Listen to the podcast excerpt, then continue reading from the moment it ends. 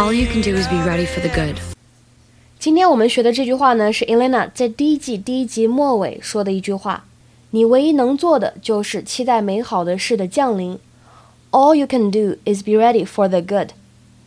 All you can do is be ready for the good. All you can do is be ready for the good.